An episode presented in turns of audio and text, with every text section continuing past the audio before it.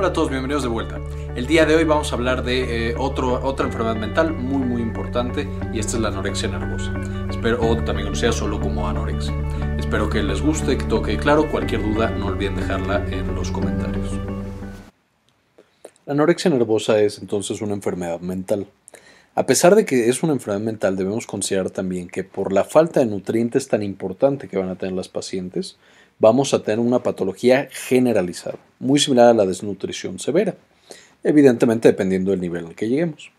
Y aquí otro comentario, la anorexia, anorexia significa no comer, entonces hay otras enfermedades que generan anorexia, por ejemplo, el cáncer, cuando ya está avanzado, puede generar anorexia, que el paciente no quiera comer, y también un síndrome de consumo llamado caquexia. La cosa es, la anorexia como enfermedad mental, su nombre completo es anorexia nervosa. Ya dijimos que la anorexia es una enfermedad mental, es parte de los trastornos alimenticios, justo, junto con la obesidad, la bulimia y este trastorno compulsivo eh, por comer. Y esta consiste, una de las características principales, es la incapacidad para mantener un peso mínimo normal. Vamos a ver que mucho de esto es justamente desde el aspecto de la mente o psicológico, por decirlo de alguna manera. ¿Y qué son estas manifestaciones o características psicológicas que nos llevan a una incapacidad para mantener un peso normal? Pues que tenemos una percepción corporal alterada, o sea, percibimos que somos más gordos de lo que en realidad somos, un miedo intenso a ganar de peso y hábitos dietéticos extremos. Y es muy importante, como ya mencionábamos, que además de todo el problema mental y todos los trastornos mentales, vamos a tener una gran cantidad de trastornos físicos asociados. ¿Qué tan importante es? Más o menos se estima que el 1% de las mujeres y el 0.3% de los hombres presentan con anorexia. Anorexia subclínica, esto es, si parece que tienen anorexia, pero no cumplen todos los criterios para decir que sí tiene, eso va a ser más común. Más o menos de las pacientes que logran ser diagnosticadas, o de los pacientes que logran ser diagnosticados, el 50% se, se recuperan completamente. El otro 50% tienen trazos o rastros toda la vida de este trastorno y muchas veces incluso tienen recaídas. Y algo muy importante es los pacientes eh, anoréxicos, los y las pacientes. La principal causa de muerte, más allá de las complicaciones físicas, va a ser el intento de suicidio o más bien el suicidio. 8% de los pacientes se suicidan y esto va a ser por el trastorno eh, tan severo que tienen acerca de su propia eh, imagen corporal y de su propio peso, que destruye su autoestima, y además vamos a ver que tienen muchas otras enfermedades mentales asociadas. En cuanto a las cosas físicas, lo principal que padecen son problemas cardíacos, por esta destrucción de músculo que vamos a mencionar más adelante, y también grandes trastornos hormonales sobre casi todas las hormonas que puedan tener. ¿Y cómo empieza? Ya quedamos Normalmente es en personas jóvenes, hombres y mujeres, aunque es más común en mujeres. Y empieza con una a veces incluso inocente pérdida de peso. El paciente quiere por alguna razón bajar algo de peso. En esta disminución de peso, debido a los componentes que mencionábamos, van a llevar a que esta pérdida de peso sea crónica y sea severa. ¿Cuáles son estos componentes? Como cualquier enfermedad mental, tenemos tres principales. Uno es el ambiente en el que están embebidas estas personas. Un ambiente que valora la delgadez, por ejemplo, trabajos en los cuales se valora mucho que las personas sean delgadas. Bailarinas, modelos, eh, atletas, etc. Son ambientes que presionan hacia ese sentido. Y ambientes que no nutren la autoestima. Cualquier lugar en el que estemos que va destruyendo nuestra autoestima Evidentemente es malo para cualquiera, pero en, en personas que son susceptibles los lleva a, comer de, a no comer de manera compulsiva y a tratar de bajar la mayor cantidad de peso posible. El segundo aspecto, más allá del ambiente, es la propia mente, cómo funciona la mente de esa persona. Específicamente personalidades perfeccionistas, las personas que quieren que todo les salga perfectamente bien. Si aunamos esto más una autoestima baja, pues por supuesto se sienten muy, muy mal y toman medidas extremas para mejorar esta autoestima. Y también aislamiento. Aislamiento me refiero específicamente a esta incapacidad para compartir con otras personas experiencias y específicamente sus emociones, la famosa lexitimia. Entonces, estos pacientes que no logran ni entender bien sus emociones ni expresarlas y compartirlas, eso también es un factor de riesgo muy importante para que estas personas y estos pacientes desarrollen anorexia. Y por último, el último componente es cómo funciona químicamente su cerebro. Específicamente lo que se ha encontrado es que alteraciones en el transporte y la producción de serotonina y dopamina, hormonas muy, perdón, neurotransmisores muy importantes en todo el proceso de nutrición, evidentemente, genera que las pacientes, si ya tenían ahí un trastorno, pues sea mucho más fácil que lo presenten. Y también algunos trastornos hormonales. Estos trastornos hormonales, ya de base sus, sus hormonas trabajaban diferente y eso hace que sea más fácil y más probable que tengan anorexia y que esta anorexia sea severa. También en el sentido de las hormonas, esto explica por qué en algunos periodos, especialmente durante la pubertad y la adolescencia, es más probable que aparezca este trastorno, por todos los cambios hormonales que tienen en este momento. Y una vez más, es un conjunto, cada uno de los factores afecta a los otros dos, y cada uno de los factores va a favorecer o va a proteger de esta enfermedad. Cuando nosotros más adelante hablemos del tratamiento, vamos que el tratamiento es principalmente psicoterapia, o sea, es principalmente en estas dos eh, áreas o en estos dos parámetros, que, y vamos a ver que eso cambie el tercero. Pero también se puede dar algo en este parámetro para cambiar estos de acá. Pero bueno, en resumen, tiene que ser integral la visión que tenemos de la enfermedad y el manejo que tengamos. Ok, ahora como una parte especial para hablarnos de las partes psicológicas y de cómo la psicología ve y trata a la anorexia nervosa, tenemos aquí a los invitados del canal de Psicoactiva. Les dejo en las etiquetas un link para su canal para que vean todo su video completo acerca de este tema.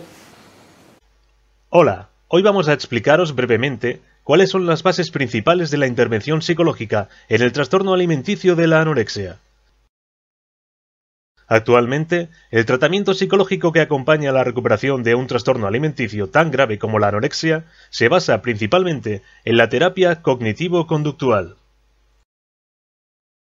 Los principales objetivos terapéuticos que se plantean para la recuperación de este trastorno son desarrollar actitudes y creencias realistas acerca de la imagen corporal y el peso, establecer un patrón normal de peso, reducción del descontrol en la ingesta, vómitos y abusos de laxante, mejorar el funcionamiento personal general, autoaceptación, afrontamiento de la ansiedad y funcionamiento social, establecer la motivación para el tratamiento.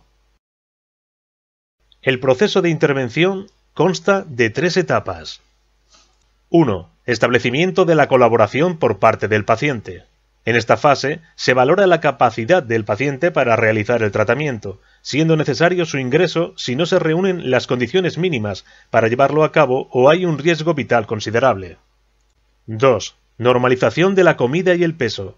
Básicamente, se trataría de establecer con la familia y el paciente, si el tratamiento es ambulatorio, o con el personal médico, enfermería y otros, si el tratamiento es hospitalario, un programa de condicionamiento operante basado en el reforzamiento diferencial, que se basa en la extinción de conductas de pérdida de peso, como provocarse el vómito, uso de laxantes, etc.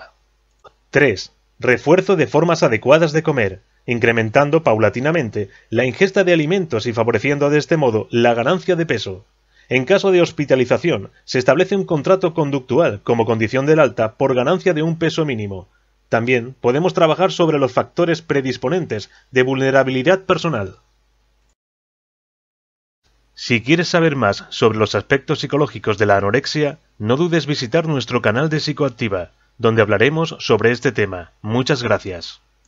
Y entonces tenemos que estas personas que están metidos en estos tres factores de riesgo pueden tener una vida relativamente normal y de pronto, por ejemplo lo que mencionamos de la pubertad y la adolescencia, ciertos estresores, ciertas cosas que golpean su autoestima o que hacen que se aíslen más, por ejemplo que entren a la universidad y entonces es un ambiente altamente competitivo que nos cuesta ser perfeccionistas, que nos hacen sentir mal, puede desencadenar la anorexia.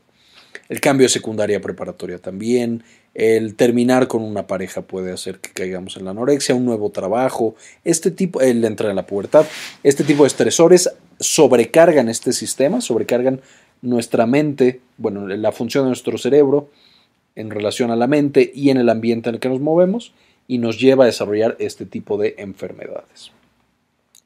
Ahora, como ya quedamos que estas personas pues tienen bajas autoestimas o autoestima frágil, que tienen mucho perfeccionismo, que se frustran mucho, por supuesto también van a tener dentro de su gama de sufrimiento y de, de, patología mental, van a tener también de manera común trastornos de ansiedad y depresión. Casi la mitad de los pacientes que tienen anorexia nervosa tienen alguno de estos dos o incluso los dos. Y también de manera característica, eh, de nuevo en este sentido de cerebro que quiere conseguir las cosas de manera muy muy perfecta, tienen estas obsesiones y estas compulsiones, características del trastorno obsesivo compulsivo. Y también estas enfermedades o estas otras patologías mentales, si no se tratan de manera adecuada, pueden empeorar de manera muy importante cómo le va a ir a esa paciente o a ese paciente. Entonces siempre tenemos que determinar si sí existen, además de la anorexia nervosa, estos otros trastornos y darles un tratamiento oportuno. Ahora, con esto entonces tenemos que las pacientes o los pacientes van a tener esta compulsión o esta obsesión por disminuir su peso corporal. ¿Por qué? Porque ellos en su mente es su manera de proteger su autoestima, de sentirse mejor con ellos mismos. Como su objetivo es bajar de peso, perder este peso, van a tener dos estrategias principales. La primera es una anorexia más bien restrictiva.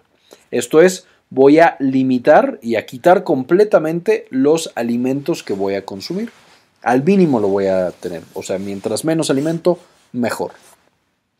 También en esta anorexia restrictiva tenemos, ok, puedo comer de manera relativamente normal, pero hacer una cantidad excesiva de ejercicio.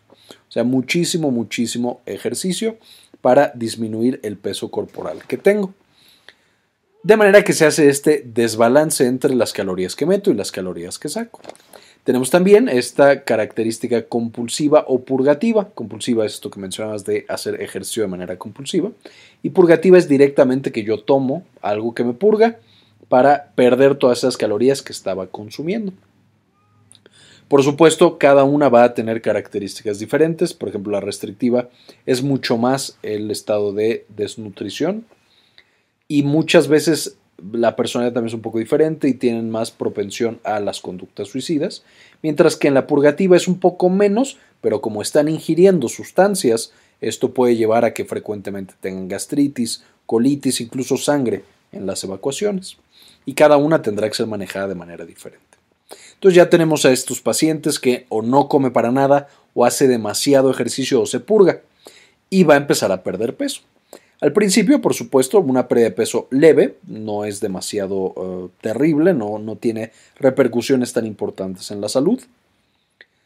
Incluso cuando es un poquito por debajo de lo normal para esa persona.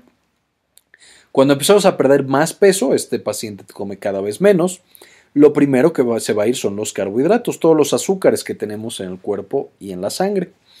Y de nuevo esto mantiene la pérdida de peso, todavía no hay eh, situaciones tan extremas en nuestra salud. Conforme seguimos bajando y bajando y bajando la cantidad de energía que tiene nuestro cuerpo, que consume nuestro cuerpo, pues el cuerpo tiene que sobrevivir. Entonces necesita tomar energía de algún lado. Y el lugar del que lo toma es de las grasas o de los lípidos. Y aunque podríamos pensar que esto es muy bueno, en realidad no lo es, porque necesitamos grasa para vivir. Muchas hormonas de nuestro cuerpo, por ejemplo, son grasa. Entonces, ¿qué es lo que pasa con estas personas? Primero, pierden las células de la grasa, los adipocitos que tenían en la pancita, tal vez. Y entonces estos adipocitos pues tenían cosas adentro, cuando los matamos, por tanto quitarle la energía, pues empezamos a liberar estas sustancias, como los carotenos. Entonces nos ponemos así naranjas, así como los Donald Trump, a lo mejor el anoréxico, y empieza a ser tóxico para nosotros, por supuesto. empezamos a perder algunas de las hormonas importantes, por ejemplo, perdemos las hormonas sexuales y estos pacientes pueden, si son mujeres, no menstruar y no ser fértiles, y en los hombres una baja de testosterona y perder masa muscular y otras cosas. Esta pérdida de nutrientes también puede llevar a bajo crecimiento, o sea, evidentemente si no tengo recursos para volvernos más altos y más grandotes, pues el cuerpo se paraliza y ya no lo hace. Puede incluso haber alteraciones en la insulina, teniendo ya hipoglucemias, que se nos baje mucho el azúcar en la sangre, y otras ah, alteraciones, y osteoporosis. A fin de cuentas, el hueso necesita calcio y necesita nutrientes. Si no se los damos, empieza a descalcificarse e incluso se puede acabar quebrando. Además de esto, esta baja de nutrientes no es solamente grasas, puede ser todo, sodio, potasio, cualquier cantidad de vitaminas, minerales, todo puede bajar por esta baja tan grande de ingesta. Si no comemos nada, pues no lo podemos producir así de, del aire. Entonces eh, bajan todos los demás nutrientes. Esto ya es una anorexia mm, moderada a severa. Esto ya puede tener algunas eh, consecuencias permanentes, aunque usualmente no las tiene. Y el nivel más severo es si ya estoy consumiendo mis grasas, ahora incluso consumo mis proteínas. Estas sustancias tan importantes que forman la estructura de mi cuerpo, las consume el cuerpo para producir energía y no morir. ¿Y cuál es el problema? ¿Qué son proteínas en el cuerpo? El pelo, la piel, los nervios, los músculos, el corazón, el intestino, todo está hecho de proteínas. Entonces, mientras más las consumimos, pues más nuestros órganos van perdiendo su estructura y su función. ¿Qué es de lo primero que encontramos? Empieza a crecer un pelito así como muy delgado en la piel, que se llama lanugo. Aquí está. Perdemos el cabello, pues evidentemente las uñas también están muy quebradizas, la piel está seca y está ya eh, muy maltratada. En niveles un poco más severos empezamos a dañar directamente a nuestros nervios, tenemos neuropatía, ya no sentimos partes del cuerpo, no podemos mover bien el cuerpo, podemos tener problemas en la visión, problemas cardíacos, ya que el corazón no late y tenemos arritmias o insuficiencia cardíaca, eh, anemia, porque no tenemos hierro y no tenemos hemoglobina que transporte el oxígeno por todo el cuerpo. El sistema inmune deja de funcionar como si tuviéramos SIDA o VIH. Y por último, los órganos básicamente empiezan a fallar. Los riñones fallan, el hígado falla, cualquier órgano puede fallar porque todos los órganos están hechos de proteínas. mientras más nuestro cuerpo necesita destruir proteínas para producir energía y mantenerse vivo, más los órganos van fallando uno tras otro tras otro. Y evidentemente aquí tal vez todavía era reversible, si recuperamos porque podemos volver a hacer las hormonas, pero un órgano no lo podemos volver a hacer. Un corazón que ya tiene insuficiencia, un nervio que ya murió, no podemos recuperarlo. Entonces en este punto ya son permanentes estas alteraciones. Incluso si el paciente mejora y ya no tiene anorexia, ya se quedará con esos problemas físicos el resto de su vida. Es por eso que tenemos que encontrar a los pacientes cuando están acá arriba, no acá abajo. Ahora, ¿quién le da? Ya quedamos algunos factores de riesgo. Por supuesto, quien está más en riesgo son las mujeres, aunque también le da a hombres. Los jóvenes, principalmente de 13 a los 18 años, justo cuando empieza la pubertad y en estas fechas complicadas. Los que tienen estas personalidades perfeccionistas que se aíslan mucho, baja autoestima, dificultades en la comunicación. Si tienen alteraciones genéticas en estos transportadores de serotonina, dopamina, etcétera, tienen riesgo. De hecho, esto hace que haya familias que tienen riesgo agregado. O sea, si ya tienes un miembro de tu familia que tiene anorexia o bulimia, porque van muy de la mano, el riesgo de que alguien más en esa familia tenga es mucho más alto. También profesiones con incentivos a la delgadez, ya hablamos de los bailarines, los modelos, eh, atletas, etcétera, tienen riesgo. Y historia familiar también es por lo mismo que ya mencionábamos. Ahora, ¿cómo hacemos el diagnóstico? Si nosotros sospechamos que alguien tiene, ¿cómo lo sabemos?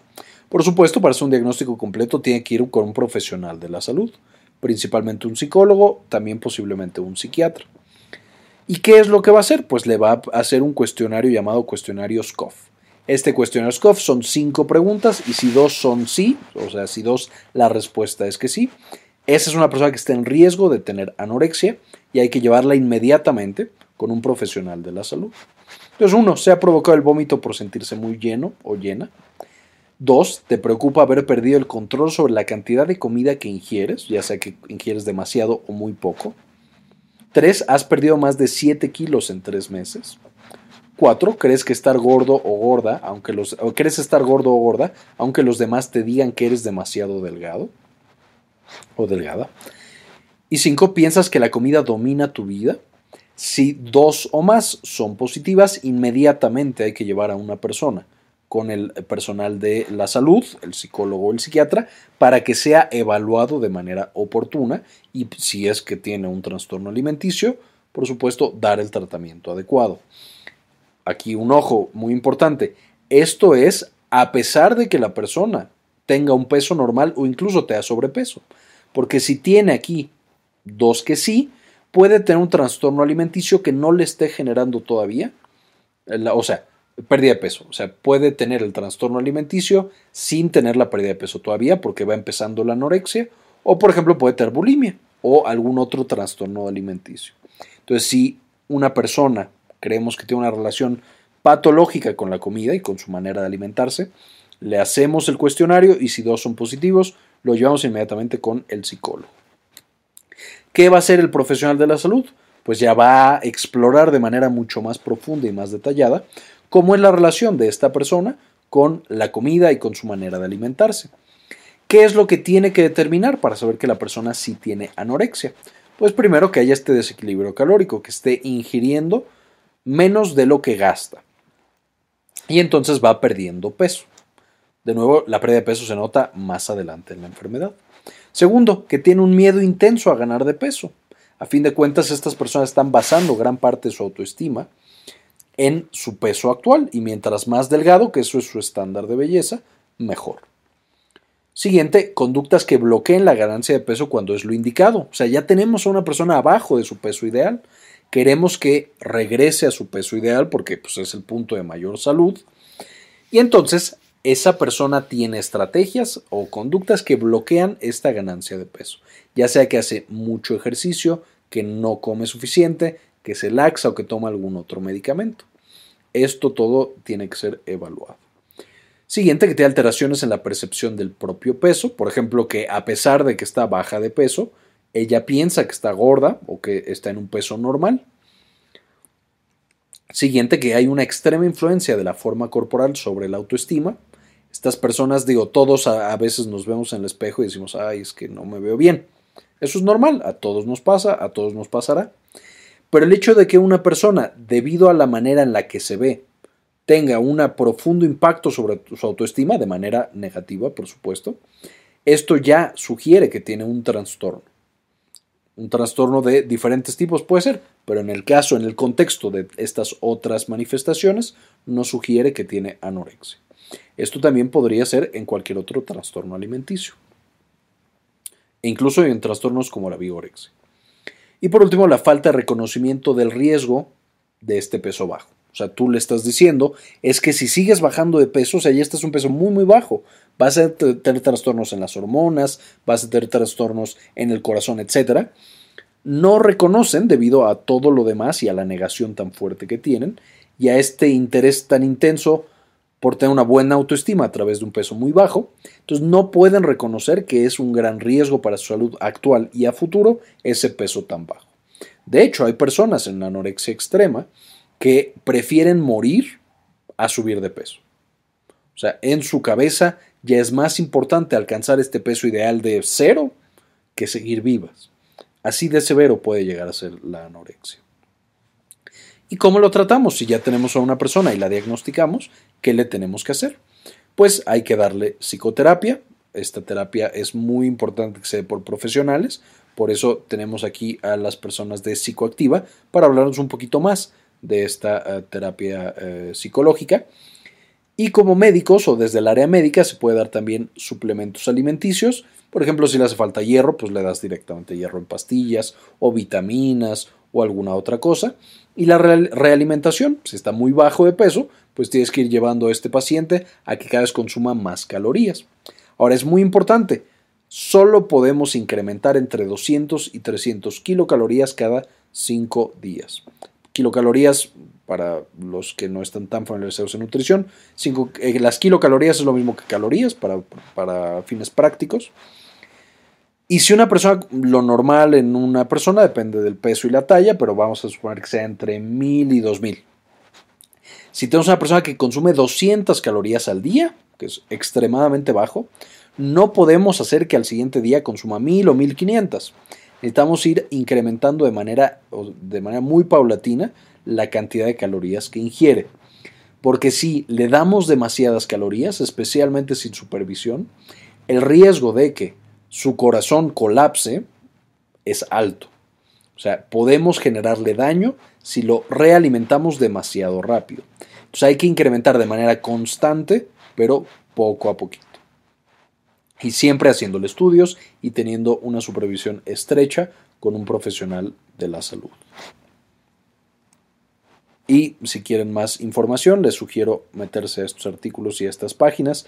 También les sugiero, por supuesto, que vayan al canal de Psicoactiva para ver el video que ellos prepararon, más en los aspectos psicológicos y también mencionar algunas de las cosas que ya vimos. Pero esto les dará una perspectiva de ambos lados, de la médica y de la psicológica. Muy bien, eso fue todo por el video de hoy, espero les haya gustado. No olviden ir al canal de Psicoactiva para tener más información de psicología en general y de esta enfermedad tan terrible. Y como siempre, ayúdenos a cambiar el mundo, compartan información.